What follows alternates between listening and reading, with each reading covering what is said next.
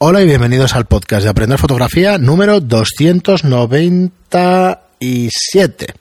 Joder. Hola, soy Fran Valverde y conmigo, como siempre, Pera la Regula. Hola, ¿qué tal?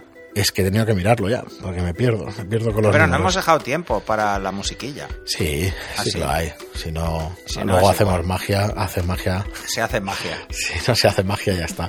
Eh, pues nada, antes de nada, recordaros de nuevo aprenderfotografía.online que, eh, como decían los otros programas, que no sé si lo he dicho, no, aparte de eso, sí, lo he dicho, es una red social, aparte de, de nuestros cursos de fotografía, aprenderfotografía.online barra cursos, sí que lo hemos dicho, que hemos comentado que no, hemos estado al 100% ahí, pero no os preocupéis que estaremos. Y nada, más de 16 cursos, eh, más Ah, de bueno, 40 teníamos el horas segundo de reto vídeo. semanal ya lanzado porque Sí, sí, sí. un poco con retraso, disculpar, pero ha bueno. sido por cuestiones técnicas. No, y tenemos que hacer muchísimo más movimiento, pero por un tema de tiempo yo tampoco he Sí. podido. Queremos lanzar concursos para que tengáis suscripciones también a los cursos gratuitas. Sí, queremos hacer esto, un, pero bueno, un a concurso de si- fotografía. si yo también no sé si lo pilas. llegamos a comentar. Yo creo que no. Yo creo que bueno. no, pero queremos lanzar un curso de. Hay un concurso de fotografía que seguramente haremos igual cada tres meses o algo así. Sí, sí, con suscripciones gratuitas. no no lo sé. sabemos si para los y los primeros o- pues serán pues eso suscripciones cuando tengamos algo de material si algún proveedor pues también lo meteremos o Sí. cosas estas software y, y cosas que podamos poner. Sí. Pero bueno, ya llegará. Que nada, eh, le echéis un vistazo, eh, que, que realmente nos financiamos gracias a estos cursos, o sea que muy agradecidos por todos los que estáis suscritos a ellos. Y nada, hoy acabamos con dos o tres preguntas más, que teníamos varias acumuladas, ya lo habéis visto, en los últimos programas. Y vamos, es por culpa de las mirrorless vamos directamente, bueno, y que sea No, para no, no. mucho tiempo. y además eso lanzar preguntas que nos encanta Hmm. Dice, pues yo tengo un 50 milímetros para una APS-C y de momento el 35 va a esperar. Me gusta muchísimo. Es cierto que con, lo- con la APS-C es como si fuera un 85 más o menos, pero me encanta. Eh, es Bueno, un de anónimo de y no es el programa haces, mismo, gusta pero claro, está. No, lo- yo decía un 35 o un 50, más que nada porque se considera entre 35 y 60 milímetros lo que es el estándar, ¿no? El, el- por el ángulo de visión, que es el que más se parece al ojo humano. Pero solo era por eso, ¿eh? No, no, pero si te gusta, probablemente por el tipo de fotos que haces, te encanta esa focal. Sí. Y al final es eso, ¿eh? Es acostumbrarse. Es acostumbrarte, sí. Y seguimos con Mar. eh, vino a hacer el curso con nosotros, ¿te acuerdas de, de fotografía de, de bodas? Eh, Mar de Valencia nos dice muchas gracias Fran y Pera por dedicar un podcast a un tema tan delicado y que por desgracia está tan a la orden del día. Y sobre todo gracias por tratar el tema con tanta claridad. ¿Cuál? Trabajo a menudo con adolescentes, el Ah. del la, foto, la ética. Con adolescente y es indignante las cosas que me pueden llegar a contar las chicas y de qué manera las pueden intentar engañar personajes que ni siquiera son fotógrafos pero se aprovechan del hecho de tener una reflex para lo que habéis dicho vosotros, hacer fotos sin ningún sentido y además de mal gusto. Me da mucha pena ver también cómo algunas chicas eh, con un buen futuro como modelos pueden caer en esa dinámica que lo único que hace es destrozarlas y cerrarles muchas puertas. En Es fin, Yo creo que hay mucha gente sin escrúpulos que una de las cosas que, que no tiene en cuenta es que está jugando con la salud mental de estas niñas. yo, ¿sabes ¿Vale? Eh, eh, nos, nos quejamos de, de los cánones de belleza que generan anorexias. Que es cierto, ¿eh? pasa, ¿eh? Pero es que no nos damos cuenta. eh, este- estos individuos lo que están generando son chicas frustradas. No, no modelos frustradas, sino chicas frustradas. O sea, las están metiendo en una dinámica absurda. ¿Sabes qué me pasaba? Pero de alguna manera mm, siempre estás viendo películas, series y tal, y hablan de psicopatías, pero nunca lo identificas con la realidad. Y realmente hay gente, un psicópata no significa que vayas matando a la gente. No. Significa que no te importa una mierda hablando mal y en plata Ni los los demás. lo que piensen los demás. Entonces, ostras, mm, yo no digo que todo el mundo que haga estas cosas sea psicópata y tal, y entender lo que quiero A decir. ver, mira, yo estoy haciendo un... pero realmente cuando empiezas a pensarlo, cuidado, a ver ¿eh? Mentes Criminales y hay como cinco o seis capítulos centrados en fotógrafos. Centrados en psicópatas fotógrafos. O sea, es que al final... Es que eso no es por ser fotógrafo, es por ser No, psicópata. Realmente no tener es que- ningún tipo de empatía hacia los demás. Ni hacia... escrúpulos. Efectivamente. Entonces el tema es ese, es escoger y decir. Claro, es que hay que pensar que para un psicópata de estos de mentes criminales, eh, que quiere chicas de 20 años, por ejemplo, para matarlas, ostras, es que un fotógrafo es ideal. O sea, hacer de fotógrafo es ideal. Sí, sí, es una Porque- profesión uf, si miedo. tienes un poco de, de, de- de labia, o sea, y convences, pues... Bueno, yo, por ejemplo, os voy a decir un caso que a mí me pasó, muy, muy peculiar, en un grupo de estos de Facebook, que había un tío que subía unas fotos muy buenas, francamente muy buenas, y se anunciaba y, y el tío se vendía. Hasta que un día me dio por coger el Google Image y coger una foto, porque me sonaba mucho esa foto, y subirla. Evidentemente no era suya, ¿eh? era una foto comercial muy buena, de una Sí. modelo muy conocida. Explícalo, pero que no sé si lo sabe todo el mundo, que subiendo una foto te pueden decir si ha subido, si ha Puedes sido- saber si esa foto es de esa ha sido persona publicado, o no, o ha sido o publicada. ha sido publicada Bueno, eso. total, porque lo hace por comparación de imagen. O sea, no lo hace buscando EXIF ni cosas de estas, ¿no? Total que, que digo, entonces, es que lo dije, no me lo pude aguantar. Le digo, mira, esta foto no es tuya. Y tuvimos una enganchada, bueno, lo echaron del grupo, evidentemente. Mm. Pero es que luego me amenazó por teléfono. O sea, recibí no. amenazas, Sí. pero amenazas muy heavy, que tengo sí. capturadas. O sea, eh, las, tengo las capturas de los mensajes Es que lo me que te envió. decía, que estamos tan cansados de ver películas que no pensamos que en la realidad nos podamos encontrar Pero unas con, amenazas con brutales, sujetos ¿eh? así. Mm. de verdad, ¿eh? Un día te las enseño. Bueno, no vale la pena, ¿eh? Porque, bueno, y son, es gente que de verdad no tiene ningún escrúpulo. O sea, mm, subir una foto que no es tuya no es solo por el hecho de que estás intentando engañar al resto de la gente, que es grave, Sí, sí. sino es que estás violando los derechos del autor. Y esto es para coger las fotos y enviárselas. De hecho, lo lo hice, ¿eh? se lo pasé al autor. ¿eh? Le digo, oye, mira, están usando tus fotos, macho. Búscate la vida. Es que una me sonaba mucho, muchísimo, ¿no? Entonces, te das cuenta hasta qué nivel llegan algunos. Pero esto yo lo he visto en webs. O sea, la web del fotógrafo con fotos que no son de él. O sea, Ah, sí, ese me parece... Sí, sí, además un caso creo que lo comentamos Sí. me parece, vamos, alucinante. Alucinante, claro.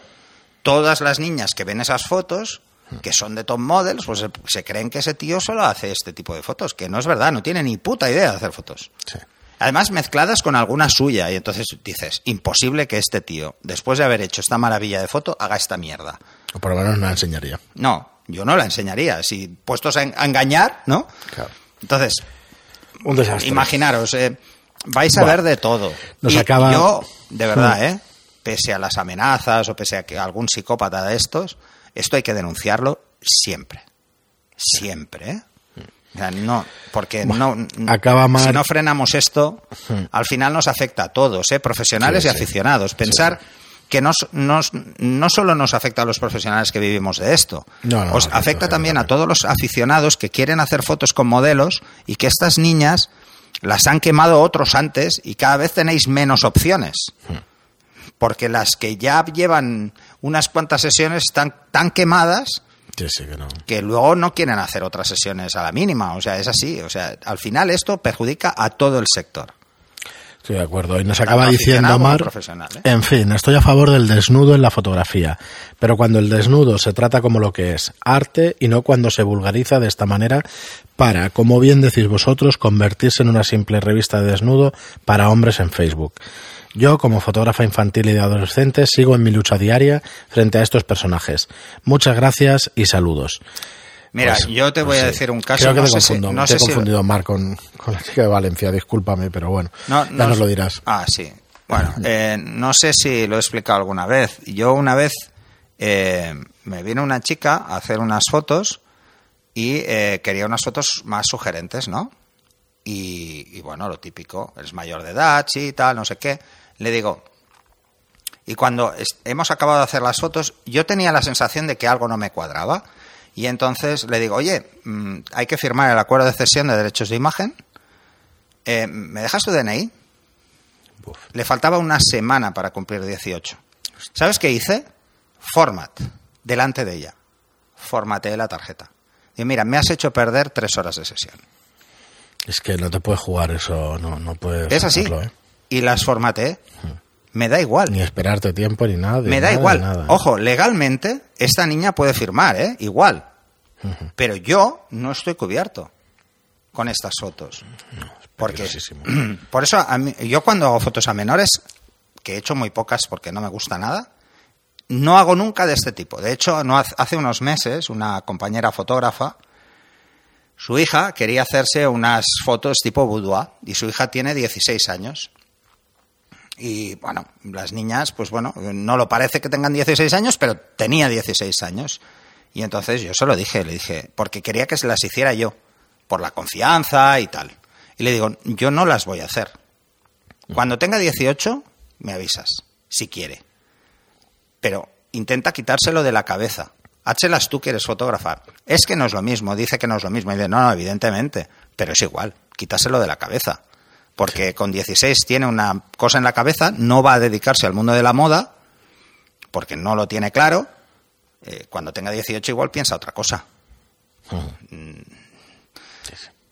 A ver, esto es un caso muy concreto, ¿eh? No digo que todos los casos sean iguales. Es un caso muy concreto de una fotógrafa que además es amiga mía. O sea, no, no me sentía ni cómodo. Pero, pero pensar, pensar en, en, en que luego vendrá el que no tiene escrúpulos, que es el que le pidió hacerse esas fotos. O sea, le metió en la cabeza a otro fotógrafo a hacerse ese tipo de fotos. Y como la madre no conseguía quitárselo de la cabeza, pese a ser fotógrafa, pues me dijo que si les hacía yo. Sí, sí. O sea, para que no se las hiciera el otro, que no sabía ni de dónde había salido, ¿sabes?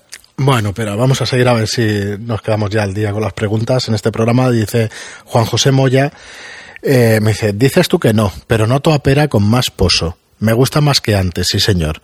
Y hablas de 10. Y hablas de un 100. ¿Puede ser un 105 milímetros? Gracias, fenómeno. Me da igual el que sea. Eh, eh, Sí, a ver, el concepto de 105 es muy macro lo tenemos todos claro. Mm, Si es macro, es macro. Da igual que sea 90, que sea 95, que sea 100, que sea 105, o como si es 200 macro. O sea, eso da igual. Lo importante es que lo sea. Si hablamos de macro, ¿eh? Pero si hablamos de macro y nos ponemos puristas, que eso es otra gilipollez. Macro, la definición de suprema. macro es que puedes hacer un 1-1. es uno a uno. La idea es que eh, si, yo hago, un 0,25 si, yo hago, si yo hago una foto a, a un mosquito, o una mosca, que mide un centímetro, que me en el sensor, es un En centímetro. el sensor es un centímetro. Ah, Es así. O sea, esto es así. Si mide un centímetro y en el sensor me ocupa 3 centímetros, que es eh, ¿eh? el 35, el 36 milímetros, no es un macro. Eh, hay un factor de ampliación. No hay factor de ampliación. Es uno a uno. Es 1-1. Por eso, cuando veáis Cosas una no flor en entera, un macro. una flor entera no es un macro. Porque no cabe el sensor. No cabe. El pistilo sí, pero Claro. el resto no. Son cosas que no tienes claras porque tampoco te explican así claramente. pero No, de todas formas hay diferentes escuelas en cuanto a cuál es el porcentaje de macro razonable. Vale. Pero la realidad es un 1. ¿Pero ¿Por qué? ¿Porque sacas más calidad del objeto? No, no, no, porque es Porque macro. es una convención. Macro. Si Vale. no sería, eh, a ver, mm, si no sería ampliación o reducción. Vale. Mm, No, macro es 1-1. Bueno, Muy al bien, menos y por concepción. por ¿eh? último, por una eso, pre- si es un 105 milímetros, eh, debe estar asociada a la distancia de enfoque para 105, igual que para 100, igual que para todos. ¿eh? Normalmente la distancia mínima de enfoque es la que nos da el macro. Y eso siempre me lo he preguntado. ¿Por qué es un 105 en Nikon y un 100 en Canon? Porque da igual realmente cuál sea la focal, siempre que el resultado sea 1-1. 1-1 y ya está. Vale. Porque lo- el, el factor de magnificación es el que se carga. Y el factor de reducción es el que se carga el macro, ¿no? Por decirlo de alguna forma. Pues tenemos una última pregunta que ya contestaste en, en YouTube y precisamente quería hablar de eso. No sé si sabéis que desde hace un año, bueno, un poco menos de un año, en enero febrero de este año empezamos a subir los programas a YouTube, de los podcasts a Ah. YouTube y eso. Lo que pasa es que, bueno, no tienen imagen, solo tienen audio, pero de todas formas ya empezamos a tener más de 100 descargas por programa y tal. Y entonces, si a alguien le es más cómodo, que lo sepáis, que están ahí en YouTube, a nosotros nos da exactamente igual donde nos escuchéis. No, tiene ningún, pero bueno, que lo sepáis. Y Javier Fernández nos preguntaba, dice, hola, felicidades por el podcast. Estaba decidido a ahorrar para un objetivo macro, el Tamron SP90 Macro 28. Me gusta el macro para flores y plantas principalmente, pero también me gusta su distancia para retrato. Para mis hijos, muy moviditos, pues como, como todos, ¿eh, Javier? Todos No- los hijos son movidos. Sí, sí. Eh, es decir, me parece un objetivo versátil y útil para estas dos cosas, pero me ha creado dudas por el tema del enfoque con macros. ¿Lo recomendáis? Un saludo. El 9028 macro de Tamron. Creo que ya le comentaste, ¿no? Sí, le contestaste. ya, ya le he contestado hoy, precisamente, el día que grabamos. Yo quería aprovechar para eso, para que sepáis que estamos ahí en YouTube, que hacemos los vídeos también, los meetup también, una horita de teoría también lo lanzamos por ahí y que bueno. Por cierto, que ahora los vamos a publicar a partir de las 9 de la noche. Y un pequeño truquillo con esto, el que utilice YouTube. En las estadísticas de YouTube podéis ver a qué hora ven más la gente vuestros vídeos. Publicarlos a esa hora. Ah, Esto sí. es como redes sociales, ¿vale? Ya sé, Eso es la como gente- siempre. eh, YouTube lo ve Esto más gente cuando llega a casa después de trabajar. parece. Yo te lo diré Y dos por ejemplo, los semanas. podcasts los escucha más la gente por la mañana cuando va al trabajo Eso y al parece. mediodía cuando sale a comer. Entonces vamos a cambiar, digamos, Ahora, la estrategia siempre entre hay el que comillas. está trabajando y lo está escuchando. Lo está por escuchando, ejemplo, porque la- un taxista, un que camionero. sí, hay trabajos que te Esto es a todas horas. Sí. Pero bueno, que lo sepáis esto. Mirad en las Si nos cambian a estadísticas. nosotros por según qué, Porque según qué- locutor, qué emisora, pues, pues, mejor, mejor, mejor, sí. mejor. Vale. Eh, a ver, ya le he contestado en primer lugar, muchas gracias por, por el Sí. comentario que haces. A ver, hay que tener muy claro que el enfoque en los objetivos macro es muy eficaz. Es un enfoque pensado para una distancia mínima de enfoque, con lo que es un enfoque que debe ser muy limpio, muy, muy preciso, pero tiene como inconveniente que necesita más recorrido, o sea, la lente, o sea, el giro del anillo de enfoque es más largo, es más largo que una lente convencional en ese sentido, porque debe poder afinar más. ¿Eso qué hace? Que sea el motor de enfoque sea ligeramente más lento. ¿Vale? Pero cuando hablo del concepto de lento es relativo, ¿eh? Por ejemplo, el 8512 de Canon es lento, pero está pensado para retrato. Pues en este caso, para retrato, un macro está muy bien. De hecho, le comentaba que, que yo conozco una fotógrafa desde hace muchos años, que además para mí fue una inspiración cuando la descubrí, que es Merche Alarcón, que hace unos retratos fantásticos y no sé, y si Merche nos escucha, pues igual contesta, eh, hace una maravilla de retratos de niños y, de... hace mucho de, de lo que se llama eh, lifestyle Sí. Y, y hacía unos retratos y sigue haciendo unos retratos. Lo que pasa es que antes todos los retratos que hacía los hacía con el 100 macro de Canon. Me utilizaba una 5D y los hacía con el 100 macro. Eh, y los retratos son no, no buenos, son brutales, con luz natural, fantásticos, ideales. Eh, lo que yo te comentaba es que es lento, pero claro, depende de cómo sean de moviditos los niños. Mi hijo es muy movidito y yo cuando le quiero hacer fotos, mm, a esta focal más o menos, utilizo el 70-200. Y, pero prefiero ponerme más lejos, dejarlo a su bola, que corra, que salte, que brinque, y uso el 300. Esto va a gustos, ¿eh? Piensa que, que en ese caso el motor, el servo, reacciona de una forma más eficaz con estos objetivos. Con el 300, por ejemplo, es brutal, que por ejemplo con un 85-1.2 o con eh, un 100 macro. Que el servo, por ejemplo, para seguir a un motivo que se mueve, como un niño, pues le cuesta más. Es un poco más lento, puedes perder foco en más fotos. No quiere decir, cuando hablo de lentitud en el enfoque, es precisamente porque busca más precisión. ¿Mm? Un macro está muy pensado eh, para obtener mucha resolución óptica en una distancia muy corta. No está pensado para distancias largas. O sea, si quieres hacer un cuerpo entero con un 100 macro y te tienes que ir a 20 metros, no es 20, pero igual a 10 metros para, para que te entre una persona entera, no sería lo mejor. Ajá. ¿Vale? Por ejemplo, el 135 de Canon, que es para Uf, deportes de exterior, tiene una resolución brutal y entonces para distancia larga es mucho mejor. Sí. O sea, cada objetivo está diseñado, y esto lo he comentado en muchos podcasts. Ya, pero no hay que cansarse de, decirlo, Pera, porque uno piensa que por más caro que sea, me va a ir bien No, en todas no, situaciones. porque el 85 1.2, por ejemplo, es un objetivo No, fantástico, he pero pensado es, muchos años. es un objetivo mm, para retrato en estudio. Sí. O sea, eh, ¿qué quiere decir? Distancias medias, cortas, tirando a cortas, y eh, las cosas no se mueven, Sí, o no se mueven mucho. Eh, ¿Tiene mucha resolución? Sí. ¿Tiene un enfoque muy rápido? No. Claro. Mm, No, no es un enfoque atómico eso de flash. El 50, por ejemplo, 1.2 enfoca muy rápido Muy rápido, sí. eh, y además enfoca en condiciones de luz Y- peores. Y debe tener una resolución de coña. Y el ¿eh? 50, pero el 50, por ejemplo, de, de Canon, el 1.2, Sí. está pensado mucho para prensa. El- y el 1.4 también. Claro, muy rápido. sí, Tienen que enfocar rápido, condiciones de luz malas, eh, tienen que dar suficiente resolución a distancias medias. Porque es un ángulo muy grande, no te acercas tanto para hacer un retrato, entonces, ojo, mm, es así. Pero, por ejemplo, el, el, 85 o el 100 macro tienen muchísima resolución, tienen unas buenas pupilas de entrada, eh, muy pocas aberraciones y son ideales pues para distancias cortas. Y en distancias cortas pensar que con aperturas amplias la profundidad de campo es estrecha porque estamos muy cerca. Ah. Entonces tiene que enfocar muy bien. Un 300 no necesita un enfoque tan al milímetro porque eh, aunque me acerque al máximo de esos 300 milímetros, eh, la distancia mínima de enfoque es tan larga, pues son dos metros y medio, tres metros, es tan larga que la profundidad de campo no la reduzco más, la reduzco mucho, porque es un 300, pero no tanto porque no estoy tan cerca como por ejemplo con un 100, que estoy tres veces más cerca para la misma foto. No, no es así, ¿eh? Pero imaginaros si hiciéramos una equivalencia de, ángulo focal, sería algo así.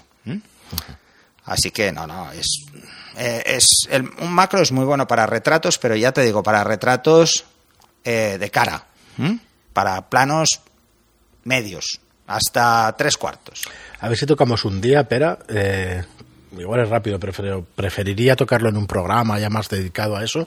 Que ahora me he acordado de una duda que nos saltaba siempre de eh, la profundidad de campo depende del tamaño del sensor. A ver, eso es por el círculo de confusión. Ya lo tratamos. Lo hablamos, lo hablamos en un podcast. Yo creo que ¿eh? sí, pero bueno, si lo retomamos a ver, y el lo círculo unimos de confusión a... es, es un cálculo estimado. Estimado en base a la visión del ojo humano a una distancia específica. ¿eh? El ojo humano ve un punto de 0,2 milímetros a 20 centímetros, etcétera, etcétera. ¿no? Entonces, se traslada, por defecto, eh, el círculo de confusión, el, punto, se traslada en función de lo grande que sea el sensor.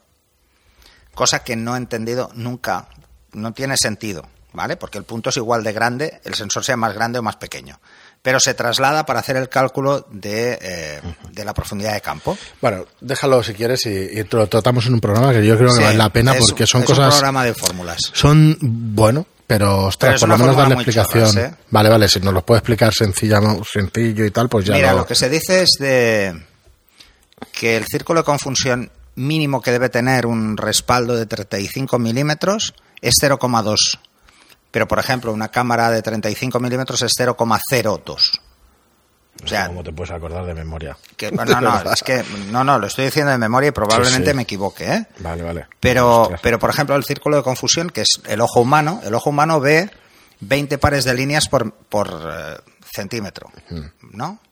20 pares de líneas a 20 centímetros. Exacto. O sea, a 20 centímetros nosotros podemos enfocar un punto de 0,2 milímetros. Unido, ¿eh? Lo vemos que es un punto muy pequeño. Sí, sí, es pequeño. Pero 20, ¿vale? Y eso es el ojo medio. No hay dos ojos iguales. Claro. O sea, podrá haber más. Otro no, porque uno puede tener. Luego ya no hablamos de si tienes una deformación del globo ocular y tienes miopía o hipermetropía. ¿Sabes una cosa, una curiosidad? Acaba. O luego si tienes estigmatismo, que por ejemplo no lo ves nítido. Acaban de ofrecerle a mi mujer unas, a Carol, unas lentillas que te las pones por la noche y te corrige la perspectiva y todo el día siguiente ves bien. Te las pones cada noche. Bueno, porque el ojo se acostumbra. El ojo se acostumbra, por ejemplo. Y luego te las quitas, ¿eh? Al día siguiente te, las quitas, voy a poner un ejemplo. Eh, gente que, tenga, gente que tenga mm, una miopía de menos de un, de un, pues yo casi, de una dioptría, ¿vale? Tú te pones las gafas y mm. cuando te las pones lo notas. Las llevas un rato y ya vas perdiendo. Pero si, por ejemplo, te las quitas y fuerzas el ojo, vuelves a ver igual. El problema es, lo ideal es no forzar tanto el ojo. Eh, ponerte gafas sobre todo es para no forzar el ojo. La deformación del globo ocular es de nacimiento. Lo que pasa es que se incrementa con el tiempo. Con los años pero y además está la miopía y la hipermetropía que son contrarias por decirlo de alguna forma no entonces por ejemplo pueden pasar cosas curiosas como lo que me pasa a mí que, que una cosa me está compensando la otra y he pasado de llevar gafas a no llevar. Sí, esto ha pasado a Pero mi padre le pasó yo tengo 0,25 de miopía, o sea, es ridículo, es lo mínimo que te miden. Miden en fracciones de 25. Hay otro caso curioso, a mi padre le dio un infarto también hace poco y eso, y le ha curado el, el tema de la vista cansada y tal. Y de, bueno, y le han dicho no, los médicos la medicación que a por los veces pasa, es posible. Los Dice que a veces pasa que no saben muy bien por qué es y tal. no, la aspirina. Es la aspirina. Siempre que se siempre que, que hay un infarto se receta aspirina porque Sí. fluidifica el riego, lo hace más fluido. Mira, y luego, y, y luego si no le han dado mm, vasodilatadores, que n- a veces pasa, mm, pues más, ¿no? Pero no, en principio Sí, es por sí, la aspirina, porque es más fluida. Bueno, pero o- pues lo dejamos aquí, y ya porque la retomamos tensión ese... arterial puede afectar y los niveles de azúcar puede afectar a la visión. Vale, Entonces, si eso está compensado, o algo, pues... pues todo eso va sumando. Coño, nos hemos ido a la medicina. Bueno, no está de más. Oye, muchísimas gracias a todos por estar ahí, como os digo siempre. de Oye, verdad que es un placer. No hagáis preguntas sobre medicina, que no soy médico, ¿eh? Aunque era mi vocación, no lo soy. Ostras, yo no he podido nunca. No, No soy muy sé. aprensivo. Es, es, es quizá mi vocación frustrada. Ostras. Pero Doctor House. Doctor, bueno, entonces sí que Doctor sería como House. House o peor. Entonces sí que tendría un Asperger de caballo. Pero bueno, a ver, pensar en eso, ¿eh? Si quieres hablaremos un día más. Sí, sí, hablamos para cruzarlo con profundidad de Hablamos en campo. una, en una ocasión de este tema. Sí, de pero hecho, podemos buscar vez, varias preguntas y hacer una vez un tuvimos una, una conversa, una pregunta sobre el tema este de que yo hablaba de la profundidad de campo y tal, y que eh, al parecer se generó una confusión sobre el círculo de confusión, nunca mejor dicho, eh, y es básicamente porque yo no le otorgo mucha historia al círculo de confusión. Por eso cuando se dice la profundidad de campo en una eh, full frame es menor que en una PSC. Esta era un poco Vale. la pregunta. es solo por el círculo de confusión. ¿Y por qué? Realmente no es. Donde se nota no es en eso. Donde se nota es que en una EPS-C, para hacer el mismo encuadre que en una full frame, te tienes que ir más lejos. Porque si tú tienes un la 100, pregunta. Que a- tú tienes un 100 milímetros con una full frame y me pongo a dos metros para hacerte una foto, con una PSC me tengo que ir eh, a dos metros y medio. a 2,6 o... Sí, lo que sea. 2,6, 2,5, lo que sea, sí, 2,6. Para hacer la misma foto. Solo por el hecho de que te has ido más lejos, ya la profundidad de campo es mayor. Pero es por la distancia, Ojo. no es por el tamaño del sensor. Exacto. Es por la distancia. Por el tamaño del sensor, ¿qué querría decir? Querría decir que los dos nos ponemos a dos metros. Bueno, haremos- entonces es muy difícil de valorar porque no vemos la misma foto. Vale, vale. Entonces, como no vemos la misma foto- Cambia, ¿no? Ca- No, la perspectiva no cambia. Cambia el... La perspectiva ¿cómo se- cambia por el hecho de que se va más lejos. Ajá. Y la Bueno, profundidad de campo decir. cambia porque se va más estrecha, lejos. digamos, el... Pero dos personas que se ponen en el mismo plano, pero que tienen eh, no dos focales diferentes, porque es factor de recorte. No son dos focales diferentes. Son un 100 milímetros en una PSC y en una full frame. Sí, da igual. Lo que no vemos lo mismo. Como no vemos lo mismo, la percepción de la profundidad de campo cambia. Pero es la percepción, pero es la misma. Y la percepción está asociada al círculo de confusión. Es el ¿Qué es mismo que el efecto tamaño de de la luna al estar cerca del... No, no. No tiene nada que ver, vale, No, no, no, pero, pero fíjate eso, ¿no? Entonces, yo cuando le digo a la gente que no hace falta aprenderse la fórmula de, de la profundidad de campo, sino tener muy claros los Sí, conceptos, sí. es precisamente por eso. Porque si yo tengo APS-C, me tengo que acostumbrar a la profundidad que tengo en APS-C, a la distancia que me ponga para el encuadre que me ponga. Y buscar esa profundidad de campo y y, buscar saber yo la profundidad de campo en función de qué. Hay que tener en cuenta que lo que más afecta a la profundidad de campo es la distancia. La distancia el motivo. Bueno, yo- Lo segundo que más afecta es la focal. Sí. Y lo que menos afecta es el diafragma. Que también afecta, pero y el círculo de confusión eh, afecta por el hecho de que el número que se utiliza a mí me parece exageradamente grande. La diferencia que hay ¿eh? Entre uno y otro. Porque lo que se hace es multiplicar eh, al mismo nivel el tamaño del sensor. Entonces, claro, salen unos números que en uno te da, eh, en una te da dos centímetros y en la otra te da cinco. Coño, es que es más del doble. Y no es más del doble de grande. Pero bueno, Muy bien, pues lo dejamos aquí. Yo sigo diciendo Es lo mismo, pero aunque lo has explicado ahora, lo haremos porque al ponerle el título y tal, más gente que tiene esa duda lo mira y entonces lo escucha No, y lo, que, eso. lo que haremos, Pero lo bueno, que entonces haré es preparar más las fórmulas de cálculo Sí, el por, y, y hacemos un programa especial. Del porqué, sí. El porqué del círculo de confusión, cuál es su origen, de dónde viene y tal, para que la gente lo entienda. Y como, no sé si lo he dicho o no, porque lo comentamos fuera de micro, En el, dentro en el y tal. de fotografía básica, en el curso Iremos de un fotografía poco, básica sí, hablo de iremos un poco al, al origen, un poco de aprender fotografía, volveremos a retomar temas y eso que yo creo que son siempre interesantes. Así que nada, como os digo siempre, muchísimas gracias por estar ahí, por escucharnos, por los me gusta y que- comentarios que- en que voy iVoox. más suelto. Eso lo he dicho, sí. Tía, Digo, no has dicho nada de eso. No, es verdad, no, Después de ahora me he diciendo- acordado. Yo sí que voy más suelto, estoy aquí. no, Fran, paso de a todo. Fran sí que se le nota mucho. Bueno, ya me da menos Bueno, y a mí se me notaba al principio, ¿no? Sí, se nota. Parece mentira, pero se nota. Y mira que hablas en público y tal, pero se nota. Es que es normal. ¿Sabes qué pasa? Que Fran y yo ahora lo hacemos bien. A ver, os explico un poco. Nos ponemos cara a cara. Antes nos Sí, poníamos de lado. Paralelo, pero claro, intentas hablarle al micro, por eso paralelamente no puedes No mirar puedes al otro. Mm. mirar al otro, que es una conversación normal, Sí. mientras la estamos conversación hablando. la teníamos igual, ¿eh? Igual, Pero al estar un poco de lado, yo creo que, que es fácil. Cuando hablamos al micro directamente y estamos cara a cara, Mm. la sensación es que yo estoy hablando un micro, pero podemos estar teniendo una conversación, por eso a veces nos salen los temas frikis. Sí, claro, porque, hay más complicidad con las miradas que cuando estábamos de lado. Sí. Igual es por eso, pero sueltos Bueno, vamos a hacer pues tiempo. nada, como os digo siempre, muchísimas gracias por los comentarios y, y me gustan en iBox y por los por las reseñas de 5 estrellas en iTunes. Muchas gracias por estar ahí. Ya es que me- después de un rato ya me desconecto. Y muchísimas gracias otra vez por escucharnos. Muchas gracias y hasta el siguiente programa. Hasta el siguiente.